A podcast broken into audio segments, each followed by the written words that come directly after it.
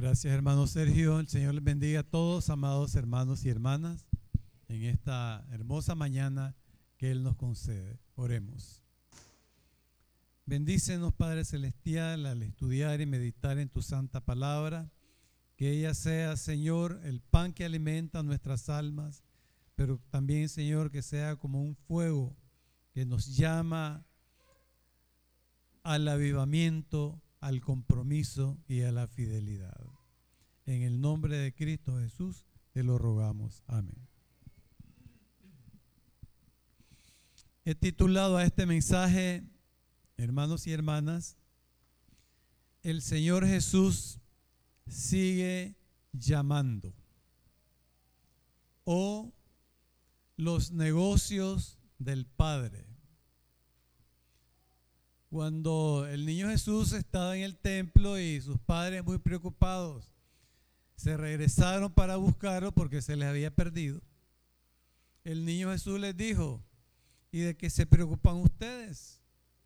¿Acaso no saben ustedes que en los negocios de mi Padre me conviene estar? ¿Cuáles eran esos negocios del Padre? ¿Será que el Padre prestaba dinero al interés?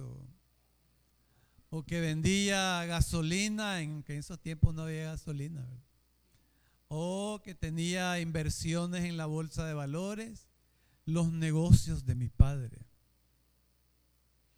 ¿Cuáles eran los negocios del Padre? Bueno, y esa pregunta se contesta después cuando el Señor llama a Pedro. Pedro ya estaba un poquito decepcionado de la labor de Cristo Jesús porque, bueno, él pensaba que iba a venir con trompetas, con lanzas, con espadas, con escudos, a derrotar al imperialismo romano y a entronizarse como el nuevo Salomón, el nuevo rey de Israel. Pero en vez de eso, el Señor muy humildemente había sido capturado, había sido asesinado, había sido crucificado y ya lo habían sepultado hacía tres días. Entonces Pedro dijo, bueno, me voy a regresar a mis redes. Vamos muchachos a pescar. Ahí hay muchos salmones, muchos róbalos, muchos sardinas.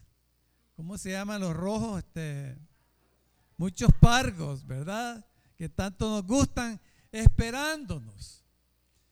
Y los discípulos dijeron, bueno, tú eres nuestro líder, Pedro, vamos. Se montaron en el barco y comenzaron a pescar.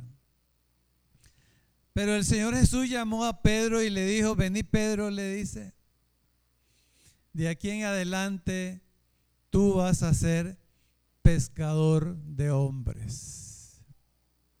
Y ahí está la respuesta. El negocio del Padre el negocio de Cristo Jesús como Mesías era pescar hombres. Podemos preguntarnos, ¿y por qué? Bueno, porque los pargos se terminan. Estoy seguro que ustedes se han comido muchos pargos. ¿Dónde están esos pargos? Ya desaparecieron y ustedes ni se acuerdan de ellos. Los róbalos se terminan todo pez se termina, pero el ser humano con su imagen de Dios dentro de él, con su carácter de eternidad, ese no se termina. Y esa es la piedra, ese es el diamante que a Dios le interesa rescatar. Y ese es su negocio. No hacer millones de dólares o de euros en las cuentas bancarias, sino llamar a seres humanos al arrepentimiento para que tengan entrada en el reino eterno y maravilloso del Señor. Ese es el negocio de Jesucristo, del niño Dios, desde el niño allá en el templo, y tiene que ser el negocio de Pedro y de los once discípulos y tiene que ser el negocio de la iglesia de Cristo Jesús y de cada uno de nosotros como sus creyentes y sus discípulos. El negocio de Dios es traer seres humanos, personas hechos a la imagen y semejanza de Dios para que sean ciudadanos eternos del reino de Dios. Y uno de los llamados más sorprendentes que escuchamos y que a mí me maravilla y a la vez me inspira más, pero a la vez de inspirarme me desafía más, es el llamamiento de Isaías. Hemos estado estudiando el libro de Isaías y vemos la labor trascendental que el profeta Isaías llevó a cabo. Labor que no solamente fue para la sociedad de ese tiempo, 700 años antes de Cristo, sino que trascendió esos 700 años para demostrar que Isaías había hablado en nombre de Dios y que dio palabra de Dios, porque la palabra de Dios se cumple y se cumplirá. Y se cumplió siete siglos después. Sino también para todas las generaciones venideras hasta el fin del mundo. ¿Por qué? Porque la profecía de Isaías trascendió el tiempo y tiene profecías que aún no se han cumplido, pero sabemos que se cumplirán como se, como se cumplieron las que sucedieron 700 años después que las digo, como son el segundo advenimiento del Mesías y la construcción de su reino de amor, de paz, de fraternidad, donde las guerras terminan, el odio termina, las desigualdades y las injusticias terminan y todo será un nuevo reino de amor, de paz y de bienestar. Esas profecías todavía están por cumplirse. Por eso la labor del profeta Isaías fue una labor trascendental. Pero Isaías era un hombre común, así como cualquiera de nosotros, como yo, como cualquiera de ustedes, que hacía su vida tranquila y que no le interesaba ningún negocio celestial. Pero un día, estando en el templo como nosotros en esta mañana, el Señor se le apareció en una visión maravillosa el Señor llenó el templo con solamente sus faldas y había ángeles y serafines, un horno ardiente. Y uno de los serafines tomó unas tenazas del altar ardiente y se las puso en sus labios a Isaías. Isaías miraba ensimismado, asustado, alarmado, estremecido aquella visión y de repente sintió aquellos carbones encendidos que le tocaban los labios. Y él se preguntó, pero ¿por qué a mí? ¿Qué está pasando? ¿Por qué a mí me está sucediendo todo esto? Aquel serafín le tocó los labios y le dio un mensaje personalizado. Y lo llamó por su nombre y le dijo, Isaías, el Señor te está llamando a un gran ministerio. Estoy seguro que Isaías debe haber dicho como Moisés, pero Señor, si yo soy quién, ¿no? Yo soy inútil, me tartamudean los labios, me da miedo y me tiemblan las canillas cuando me paro delante de la gente. No, Señor, busca otro. Pero aquel ángel tocó los labios de Isaías lo hizo sentir la presencia de Dios, no solamente en el templo, sino en su alma y en su corazón. Isaías se estremeció y cuando el Señor habló con su voz que hizo que temblaran las puertas y las ventanas y hasta los fundamentos del templo, diciendo, ¿quién irá por nosotros? ¿A quién enviaré? A predicarle el mensaje de salvación a este pueblo rebelde, pecador, impío, desobediente, idólatra.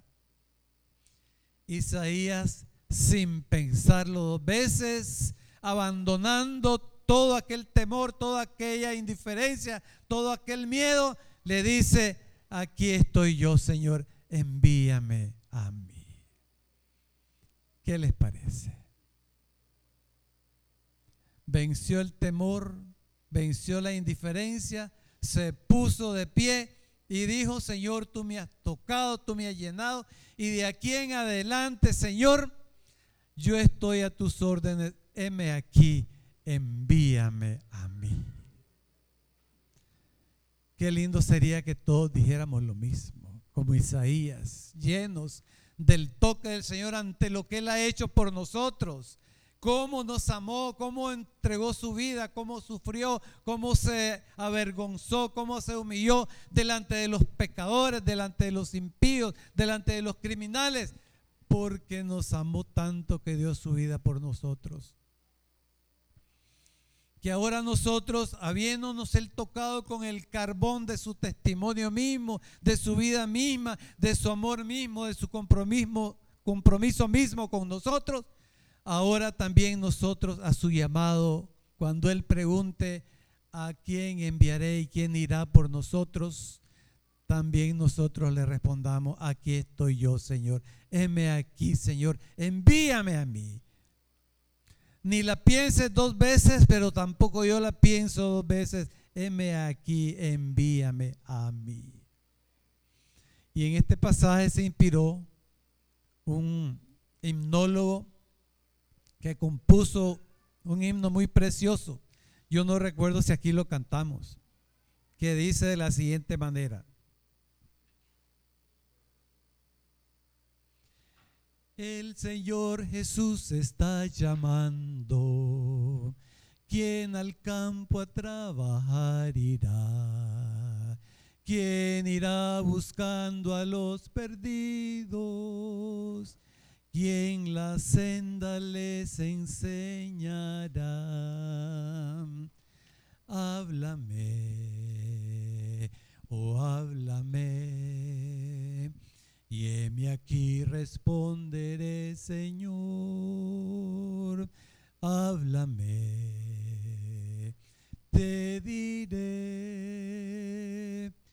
heme aquí o envíame Señor. No soy cantante, pero ese himno me inspira mucho, ¿verdad? Lo conocemos aquí, Mauricio. Tenemos que aprenderlo, ¿verdad? Cómo Isaías acudió sin dudarlo dos veces al llamado del Señor. Pero alguno de nosotros dirá, pero es que yo no soy Isaías. Pero es que a mí también me tiemblan las piernas. Pero es que yo también no sé articular palabras. Pero de todas maneras el Señor nos pide que vayamos. Y algunos dirán, pero ¿a dónde voy a ir si yo no tengo a quién hablarle? Me da miedo, ¿no? Hermano, yo he aprendido una lección y es que el primer converso que el Señor quiere que nosotros hagamos es a nosotros mismos. ¿Cómo es eso? Sí, el primer convertido al cual yo tengo que hablarle del Evangelio y llamarlo al arrepentimiento y pedirle que se ponga la orden del Señor, soy yo mismo. Soy yo mismo. Porque la verdad, hermanos y hermanos, es que en nosotros habitan dos yo un yo que tiende hacia el bien y hacia la voluntad de Dios y otro yo que tiende hacia el mal y hacia la rebelión contra Dios.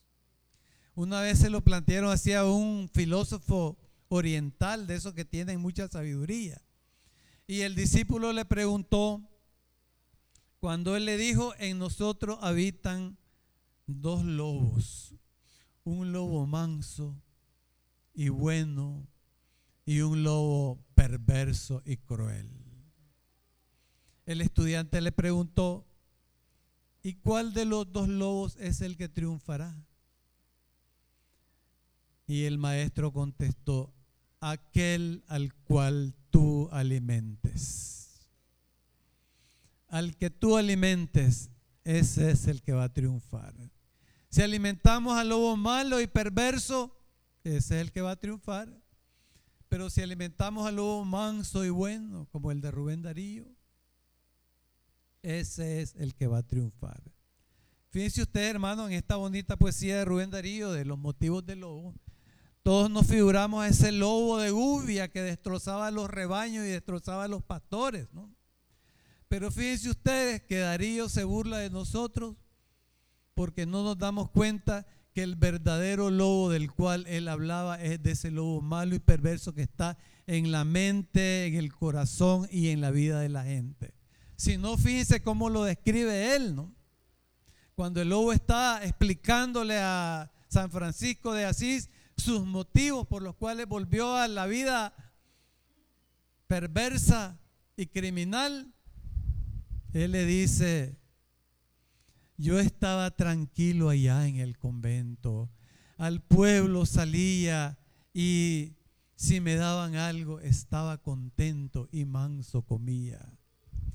Mas empecé a ver que en todas las casas estaban la envidia, la hazaña, la ira, y en todos los rostros ardían las brasas de odio, de lujuria, de infamia y mentira. Hermanos a hermanos hacían la guerra, hembra y macho eran como perro y perra. Y un buen día todos me dieron de palos. La mía las manos y los pies. Seguía tus sagradas leyes todas las criaturas eran mis hermanos, los hermanos hombres, los hermanos bueyes, hermanas estrellas, hermanos gusanos. Pero así me apalearon y me echaron fuera. Y su risa fue como un agua hirviente. Y yo me sentí lobo malo de repente. Pero óiganlo bien, más siempre mejor que esa mala gente. El verdadero lobo no era el lobo de Gubia. El verdadero lobo era ese lobo que habita en nuestros corazones y nos hace rebeldes contra Dios, nos hace envidiosos, egoístas, odiadores, idolátricos. Ese es el verdadero lobo, amados hermanos y hermanas. Y ese es el lobo que nosotros tenemos que doblegar.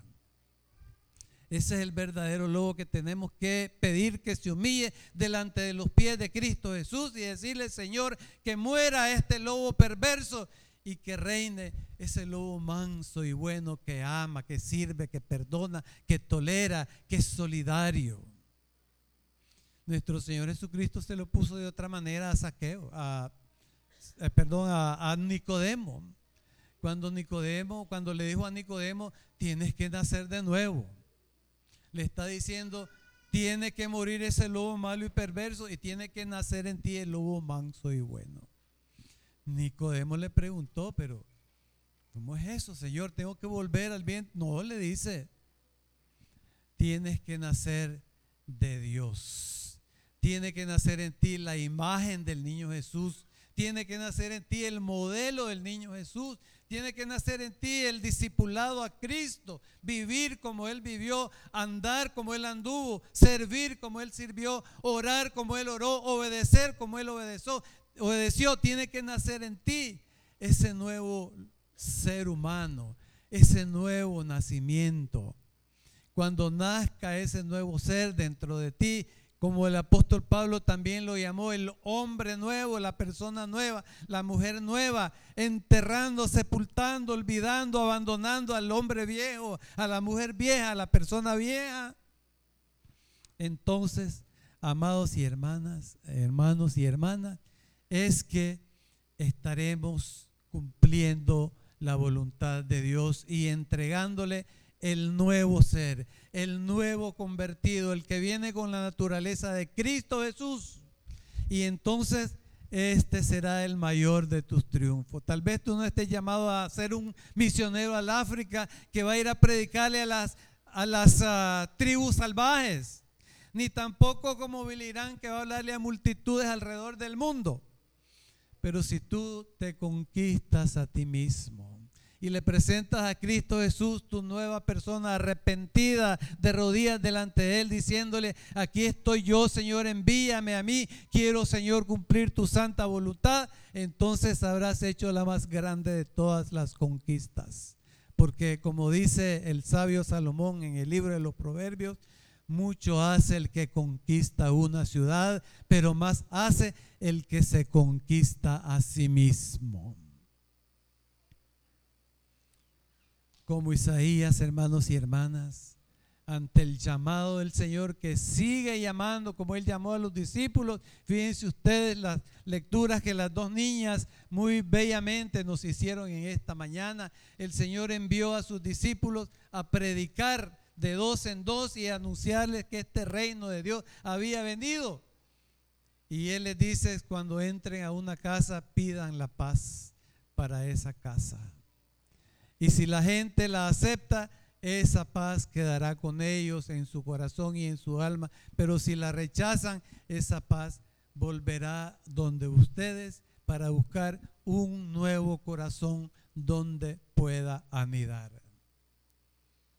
El Señor Jesús llamó a la gente al arrepentimiento, llamó a la gente a decirles el reino de Dios se ha acercado.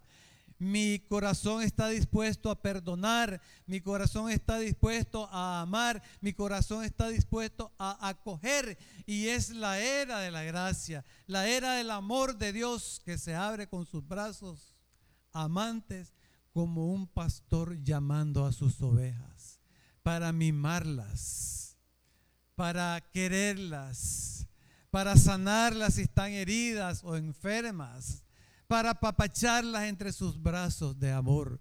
Ese es el Jesús que vino y que sigue llamando a todas las ovejas para que ingresen a su redil. Cuando él llamó a Isaías, precisamente lo quería para que hiciera este llamado a las ovejas perdidas del pueblo de Israel. E Isaías, como decía al comienzo, nos sigue interpelando a nosotros, nos sigue hablando, nos sigue dando su mensaje de arrepentimiento, porque viene una segunda venida de Cristo el Señor para levantar a todos aquellos que sí aceptaron ser parte de su rebaño y dejar que los que no quisieron aceptarle se pierdan juntamente con este mundo. Porque este mundo va de mal en peor, hermanos y no necesito decírselo. Enciendan la radio, enciendan la televisión. Terremotos, guerra, huracanes, ciclones, odios, desavenencias, envidias, egoísmos, empoderamiento de los fuertes en contra de los débiles, guerras de los más poderosos y de los militaristas en contra de los países pobres y débiles, etcétera, etcétera, etcétera. Esa es la historia del mundo y esa será la historia del mundo. Y por eso vino Cristo Jesús para construir nueva tierra y nuevos cielos en los cuales habitará la justicia, el amor, la fraternidad y la armonía. Gloria al nombre del Señor por ello. El Señor Jesús sigue llamando. El Señor Jesús quiere nuevos Isaías que le digan, aquí estoy yo, Señor, envíame a mí. Mi primera conquista seré yo mismo. Y después de mí, yo no sé qué misión me tendrá preparada el Señor. Isaías no sabía qué misión le tenía preparada a Isaías. Él interpeló a reyes, él aconsejó a políticos, él aconsejó a sabios y a ignorantes, y él aconseja aún a la iglesia del Señor hoy en día, porque como repito, las profecías de Isaías en su mayor parte, las más trascendentales, las más hermosas, las de carácter de eternidad, todavía están por cumplirse cuando venga ese príncipe de paz que él anunció, donde en cuyo reinado el león y el cordero habitarán juntos y un niño los pastoreará. Qué maravilla. Trasciende de una manera increíble a toda la humanidad. Ese fue Isaías. Y él nunca lo pensó cuando llegó a sentarse allá, tal vez en la última banquita del templo, que la presencia del Señor se iba a manifestar ese día en él y que el Señor lo iba a llamar y que él iba a decir, aquí estoy yo, Señor, envíame, ya no quiero ser rebelde ni desobediente, envíame a mí, Señor, aquí estoy listo para conquistarme a mí mismo y después para hacer lo que tú quieras, Señor, que yo haga. Qué maravilloso es estar en las manos del Señor y ser instrumento para Él. Qué cosas maravillosas podré hacer con los jóvenes que están aquí. Si tan solo dicen como Isaías, aquí estoy yo, Señor, envíame a mí. En esta mañana yo quiero hacer tres invitaciones. No yo, Cristo Jesús, el que habla a través de nosotros. La primera invitación será para aquellas personas que todavía no han entregado su vida al Señor. El Señor Jesús está llamando, sigue llamando, es el título de este sermón. ¿Para qué negocios? Para el negocio de rescatar personas para el reino eterno. Si hay alguien que todavía no ha aceptado al Señor y en esta mañana quiere hacerlo, le invitamos a que se decida de una vez por todas.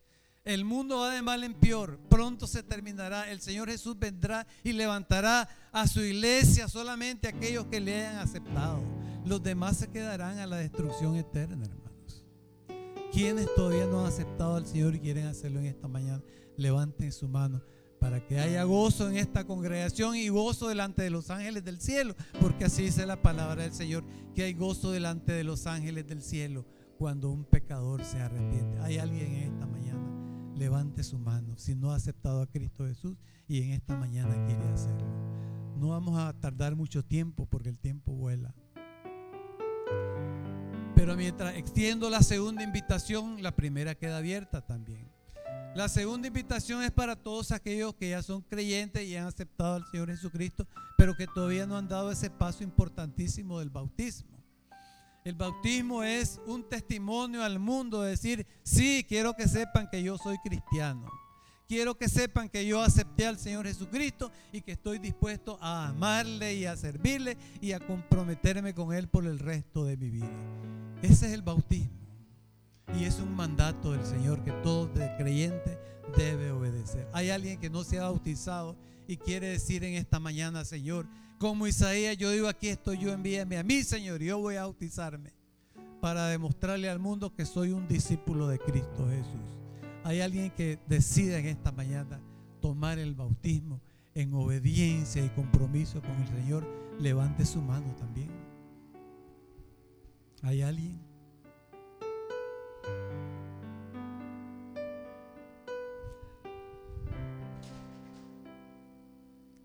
Y tercera invitación, está abierta en las dos primeras, ¿verdad? Si alguien quiere aceptarlas todavía. La tercera invitación es a comprometernos con Cristo Jesús, aquellos que hemos estado indiferentes. Isaías ya quería en el Señor si no, no hubiera llegado al templo. Pero era un creyente indiferente.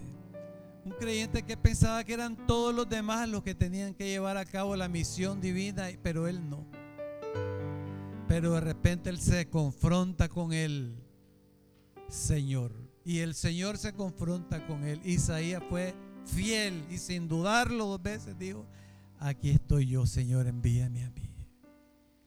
Quizás hemos estado indiferentes, un poco fríos, inactivos, pero el Señor nos llama a retomar ese compromiso, a ser partidarios de Él, ayudantes de Él asistentes de Él, misioneros con Él y ayudar al rescate de un mundo que se pierde en el pecado, en la ignorancia, en la idolatría y en la indiferencia. Hay alguien que quiera decir, Señor, yo quiero recomprometerme contigo. Levante su mano también para que oramos, para que nos enorgullezcamos de ustedes. Y ahora las tres invitaciones a la vez. Si alguien ha pensado y aceptado alguna de estas tres invitaciones, levántese y vamos a orar por ustedes. Mientras oramos, hermanos, el Espíritu del Señor que nos hable y que nos llame como a Isaías, tocando nuestros labios y llamándonos a comprometernos más con Cristo Jesús. Gracias, Señor, por ese testimonio poderoso de tu siervo Isaías, que fue instrumento en tus manos, Señor, usado poderosamente para salvar a la humanidad y anunciar la venida de tu reino glorioso de paz, de armonía y de fraternidad. Te agradecemos, Señor, por ese hombre que tú usaste de una manera tan poderosa. Y ahora, Señor, tú quieres usarnos a cada uno de nosotros también de esa manera poderosa. Que tu palabra nos interpele y nos desafíe, Señor y si todavía tenemos pena o vergüenza de levantar nuestra mano y decirte, aquí estoy yo, Señor, envíame a mí, Señor, que tu espíritu nos toque como con un carbón candente y nos llame al arrepentimiento, al compromiso y a la fidelidad. En el nombre de Cristo Jesús. Amén. Señor bendiga la meditación de su santa palabra en esta mañana.